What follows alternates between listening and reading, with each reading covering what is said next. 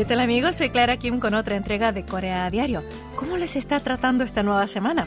Les cuento que aquí en Corea estamos en pleno feriado con motivo de Chuseok, que es la fiesta de acción de gracias por la cosecha, que por cierto este año cayó el pasado 10 de septiembre. Luego de cuatro días de asueto, seguramente muchos habrán regresado a sus pueblos natales o estarán aún de regreso para reincorporarse a sus obligaciones cotidianas a partir de mañana. Aunque fatigados por el largo viaje, las labores domésticas, en el caso de las amas de casa, y todo lo que implica una celebración multitudinaria como lo es Chuseok, no se puede negar que también fue muy grato ver a la familia reunida después del prolongado tiempo de distancia social causado por la pandemia. De hecho, esta fiesta de Chuseok fue la primera en la que no hubo restricciones en el número de personas reunidas, tal como en los tiempos pre-COVID-19. Bueno, ¿listos para empezar? A partir de ahora escuchan Corea Diario en la conducción de Clara Kim. Para celebrar el Chuseok les invito a escuchar canciones del éxito del género de trot. La primera es interpretada por Chin Song y su título es Andongyok에서, o sea, en la estación de Andong.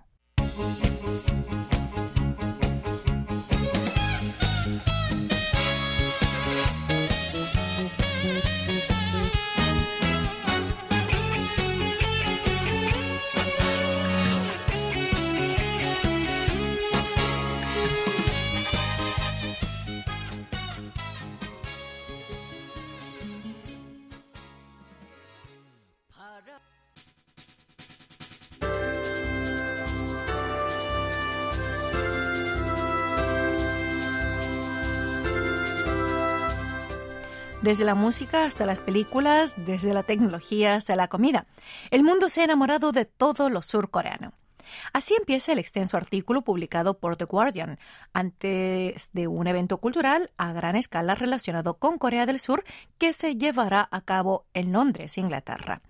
Y con esta nota, Tim Adams describe en gran detalle la moda del Hallyu que tantos adeptos tiene hoy en el mundo. En primer lugar, el artículo de, este, de esta publicación inglesa hace reseña especial al K-pop, con sus máximos exponentes como BTS, grupo que ha conquistado el mundo. Pero si tuviéramos que hablar del pionero que introdujo el K-pop en el mundo de habla inglesa, sin duda es Psy, con su éxito de todos los tiempos, Gangnam Style, que superó mil millones de visitas en YouTube. Y mucho antes que Psy, vale mencionar que el éxito alcanzado por el K-pop se remonta a la política del gobierno surcoreano. Después de la crisis del Fondo Monetario Internacional en 1997, el gobierno de este país y eh, bajo el régimen del ex y difunto presidente Kim Dae-jung, prestó atención a la industria cultural de Corea del Sur y comenzó a fomentarla intensamente, bajo el principio de apoyo incondicional, pero sin interferencia por parte del gobierno. Desde entonces el K-Pop ha captado la atención del mundo y está dando sus frutos en nombres como BTS. Corea del Sur fue uno de los primeros países en comprender que también se puede exportar cultura. Corea es un país absolutamente dependiente de las exportaciones y de hecho estas son su base económica. Tal es así que, al igual que exporta coches y semiconductores, Corea del Sur ya exportaba bienes culturales, y en concreto cultura popular a Estados Unidos, cuando ningún otro país se había atrevido a hacerlo antes. El éxito del K-pop ha saltado a la pantalla, donde películas surcoreanas como Parásitos y series televisivas tales como El juego del calamar y La extraordinaria abogada U arrasan en índices de popularidad. Pero esto no es todo. Este artículo de The Guardian señala que la locura del Hallyu se extiende a la gastronomía y otros aspectos de la cultura coreana. Por ejemplo, el kimchi, la ensalada de col fermentada típica de este país, estimula los exigentes paladares del mundo, regalando sabor, pero también salud. Finalmente, este artículo explica que después de la Guerra de Corea de 1950, una de las guerras más severas de la historia, Corea del Sur quedó devastada y ocupaba los últimos lugares en la lista de los países más pobres. Pero 70 años después, se ha convertido en un líder mundial en cultura. De hecho, Corea del Sur ocupó el sexto lugar en el ranking mundial de influencia cultural el año pasado en el índice Good Country Index, que evalúa la competitividad de países por sectores. Gran Bretaña, que antes ejercía un poder hegemónico en el mundo con su gran imperio, actualmente ocupa el puesto 23, destacó esta revista The Guardian.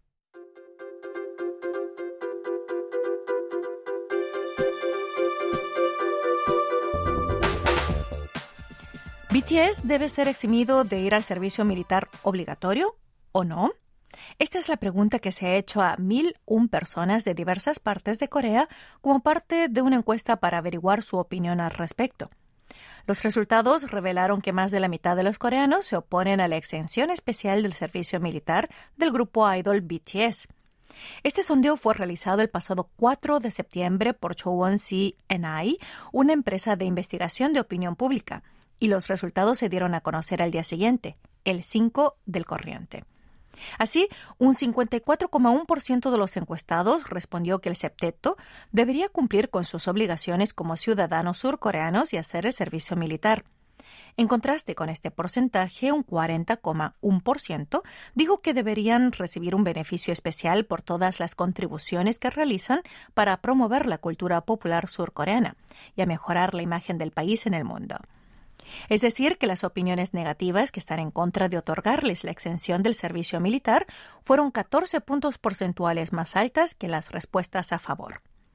Según las regiones, Daegu y la isla de Jeju, así como las provincias de Gyeongsang-pukdo y Gangwon-do, respectivamente, mostraron la mayor oposición a dar privilegios a BTS. Casi el 70% de las opiniones se inclinaron en contra del trato especial, lo cual representa una alta proporción. Por edades, los veinteañeros, con un poco más del 73%, son quienes más consideran que BTS debe alistarse al ejército como todo ciudadano surcoreano. A estos le siguieron los treintañeros, un 60% de los cuales opina de igual manera. A continuación se ubicaron las personas en sus 40 con un poco más del 49%, los de 50 con un poco más del 48% y los de 60 años con algo más del 47%. Se espera que los resultados de esta investigación ayuden a paliar los acalorados debates que tienen lugar entre las autoridades militares y el sector político sobre aplicar o no excepciones para eximir a BTS del servicio militar obligatorio. El ministro de Defensa Lee Chung-sop dijo en una reunión general del Comité de Defensa Nacional en la Asamblea Nacional el 31 del mes pasado que reorganizaría la postura del sector militar después de recopilar la opinión pública, concluyendo así esta polémica cuestión sobre el servicio militar especial de BTS. De anunciarse su ingreso a la vida militar, estos podrían minimizar su estadía pasando de dos años a solo un mes. Sumado a esto, tendrían permiso de hacer pausas para ensayar y asistir a eventos programados, como por ejemplo conciertos y apariciones especiales en programas de entretenimiento. El servicio militar de BTS es considerado como un asunto de interés nacional por el impacto que su actividad tiene en la economía de Corea y su presencia en otras naciones. Hacemos una pausa con otra canción del género trot. Esta vez nos canta Jung Jin-young esta noche.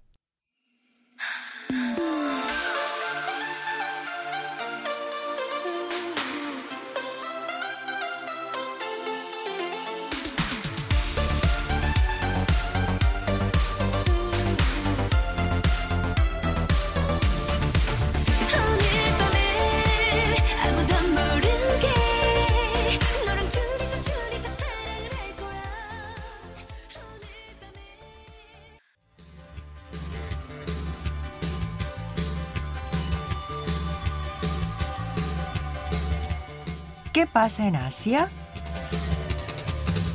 Reciban un cordial saludo de parte de quienes habla Sonia Cho. Actualmente en Corea estamos en pleno feriado con motivo de la festividad de Chuseok, Día de Agradecimiento por la Cosecha, que este año fue el 10 de septiembre.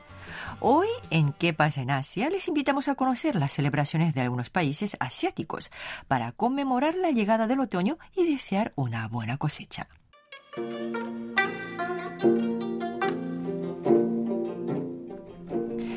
Empezamos por China. Los chinos festejan el festival de medio otoño que al igual que el Chuseok coreano cae el 15 de agosto del calendario lunar y consiste en una celebración por la cosecha de otoño que se lleva a cabo esa noche, con la luna llena más grande y brillante del año.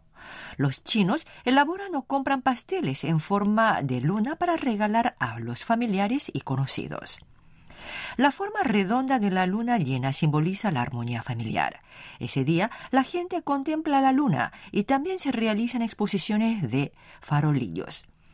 Aunque data de la antigüedad, la gente suele colocar farolillos en el techo de sus casas, como adorno en la noche del 15 de agosto lunar. También levantan altas cañas de bambú para colocar ramas de faroles de colores como adornos festivos e instalan letreros hechos con linternas de papel con inscripciones deseando la felicidad y la bonanza.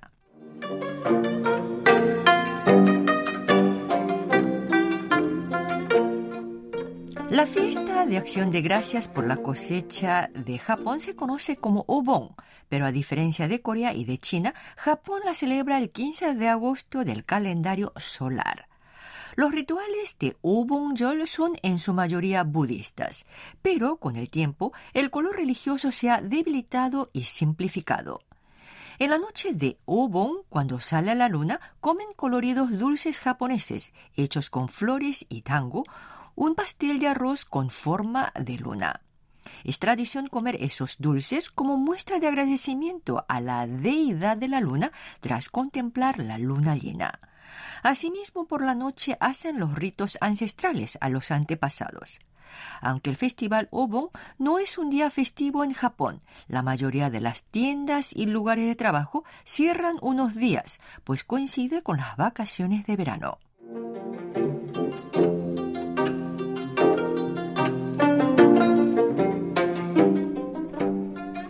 Ahora vamos a Vietnam, donde cada 15 de agosto del calendario lunar celebran el Festival de Medio Otoño, conocido en vietnamita como Tet Trung Tu. Esa fiesta es similar a la de China. Y por ende todas las costumbres tradicionales están centradas en la luna y abarcan rituales como contemplar la luna, consumir pasteles en forma de la luna, etc. Sin embargo, estos días el Festival del Medio Otoño de Vietnam se ha convertido en un día dedicado a los niños. Esto comenzó a raíz de un discurso del difunto presidente Ho Chi Minh, quien lideró la independencia de Vietnam. En su mensaje de felicitación por la fiesta del medio otoño, el mandatario instó a su pueblo a amar a los niños desamparados que perdieron a sus familias por la guerra. Desde entonces, esta fiesta tradicional se ha convertido en un día en el que los niños son agasajados comiendo dulces y golosinas a su antojo, pasando un día feliz con sus padres y disfrutando de varios eventos como máscaras, danzas de dragones y linternas de loto.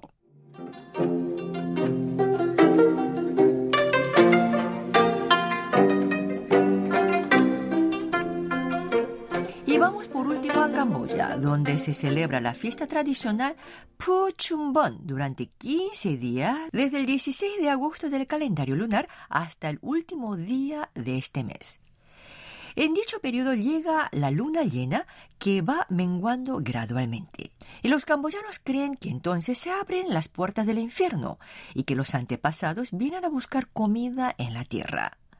Según la tradición de Puchumbon, hay que visitar siete templos para ofrecer comida a los antepasados y escuchar las enseñanzas de Buda.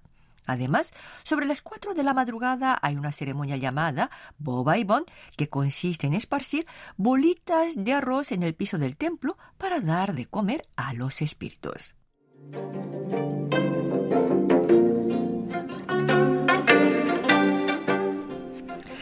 Bien, amigos oyentes, hoy en Que pasa en Asia les presentamos las diferentes formas de celebrar la llegada del otoño, la estación de la cosecha por antonomasia.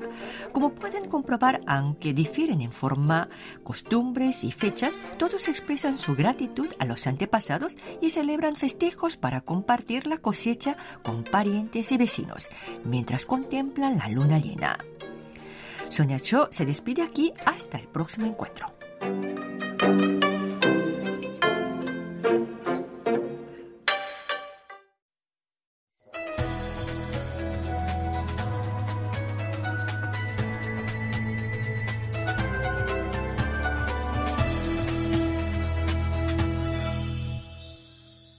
KBS World Radio.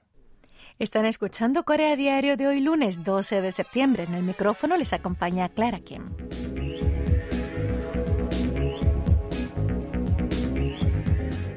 Estos días, la competencia por diferenciar las marcas de apartamentos de parte de las empresas constructoras surcoreanas está en su punto máximo para aumentar la satisfacción de sus residentes, lo cual se traduce en mayor demanda de ingresos para las primeras. Tal es así que las compañías constructoras introducen activamente sistemas de vanguardia y excelentes instalaciones de paisajismo y diseño exterior. Sobre todo, el ámbito al que más atención presta cada empresa son los denominados equipamientos comunitarios para residentes. Como las expectativas de los residentes son cada vez más altas, aparecen servicios de alta calidad uno tras otro para permitir una vida integral donde compaginen el aspecto residencial con los deportes, la educación y la cultura. De hecho, en la década de 1990, las instalaciones comunitarias para residentes de apartamentos no tenían nada de especial. Solo había unos pocos gimnasios, instalaciones infantiles, incluidas guarderías, y salas de ocio para personas de la tercera edad. Sin embargo, en la década de 2000, la situación cambió al aumentar la competencia por la comercialización de apartamentos entre las empresas constructoras. Desde la década de 2010 se han agregado a los complejos de apartamentos, una tras otra, instalaciones culturales de alto nivel, como cafeterías tipo biblioteca, donde los residentes pueden beber café preparado por un especialista mientras leen libros. También hay casas de huéspedes, salones abiertos con vista panorámica y salas de cine. Así fueron apareciendo complejos de apartamentos equipados con instalaciones de ejercicio de alta gama también, como gimnasios, salas de yoga y pilates, campos de prácticas de golf, baños sauna y piscinas. También cuentan con instalaciones educativas, bibliotecas y salas de lectura llenas de libros cuidadosamente seleccionados a través de la curación de libros. Pero también es reseñable que estas salas están ambientadas con aromas e iluminación únicos para que los residentes puedan disfrutar de una placentera lectura mientras toman un delicioso refrigerio. Además de las instalaciones mencionadas, están introduciendo gran cantidad de servicios únicos como catering, comedores de primer nivel dentro del complejo, servicios de recomendación de lectura, programas educativos para los residentes y el establecimiento del espacio de oficina. Para ello, las principales empresas constructoras van de la mano con importantes compañías de sectores de hostelería, librerías, servicios de aprendizaje, etcétera, etcétera. Por otra parte, al compás de la era de la cuarta revolución industrial, algunos sitios tienen robots chef que aplican la inteligencia artificial para elaborar platos exquisitos para los residentes de los complejos de apartamentos.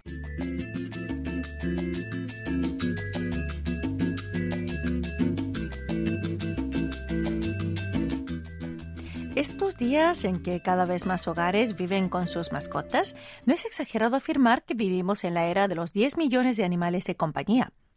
Por consiguiente, es crucial que apliquemos al pie de la letra normas de conducta y cuidado mutuo entre los propietarios de mascotas y el resto de las personas.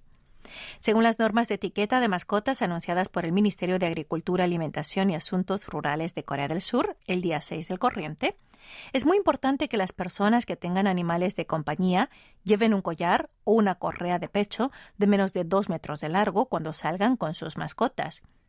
De no hacerlo, pueden recibir una multa de 200.000 wones en la primera infracción, de 300.000 wones en la segunda y de 500.000 wones en caso de que reincidan por tercera vez o más.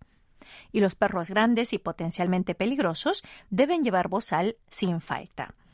Los perros mayores de dos meses deben ser inscritos oficialmente en el registro de animales. Si sus propietarios no los registran, serán multados con 200.000 wones en la primera advertencia, con 400.000 wones en la segunda y con 600.000 wones cuando se haya detectado la omisión del registro por tres o más veces.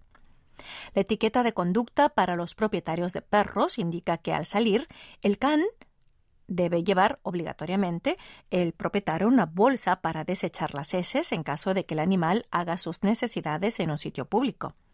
Por tanto, si la persona no se ocupa de las heces por su propia cuenta, se le puede imponer una multa que rondará entre los 50.000 a los 100.000 wones, dependiendo de si es la primera vez o es reincidente. Además, al subir a un ascensor con un perro, deben sujetarlo bien por la nuca o con una correa. Aquellos con perros grandes y en particular los potencialmente agresivos deben completar la educación legal y adherirse a un seguro de responsabilidad civil. En la lista de estos canes se incluyen cinco razas de perros y cruces como Tosa Inu, Pitbull Terrier americano, Staffordshire Terrier americano, Staffordshire Bull Terrier y Rottweiler. Todos ellos deben llevar bozal al salir de casa. Por su parte, aquellos sin mascota también deben guardar ciertas normas de conducta al toparse con estos animales. En primer lugar, no debe mirarles a los ojos, pues puede ser mal interpretado como signo de agresión y antes de tocar la mascota de otra persona hay que pedir permiso al dueño. Lo mismo ocurre al darle una golosina o algo de comer a los perros de otras personas.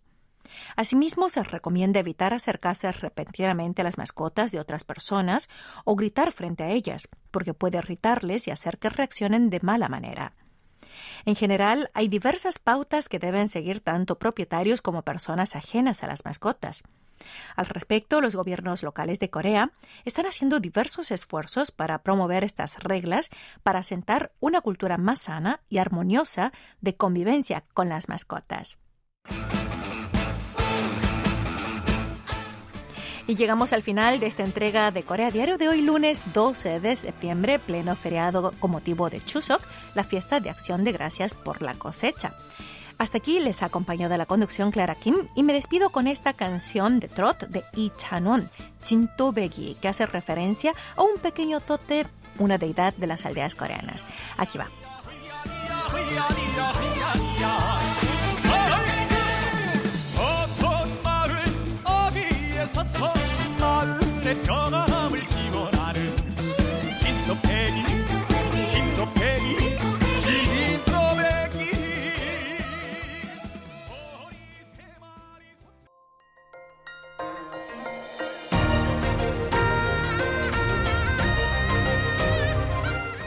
Acaban de escuchar el podcast de KBS World Radio.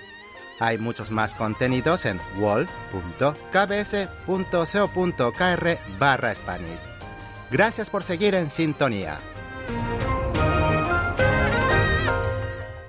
KBS World Radio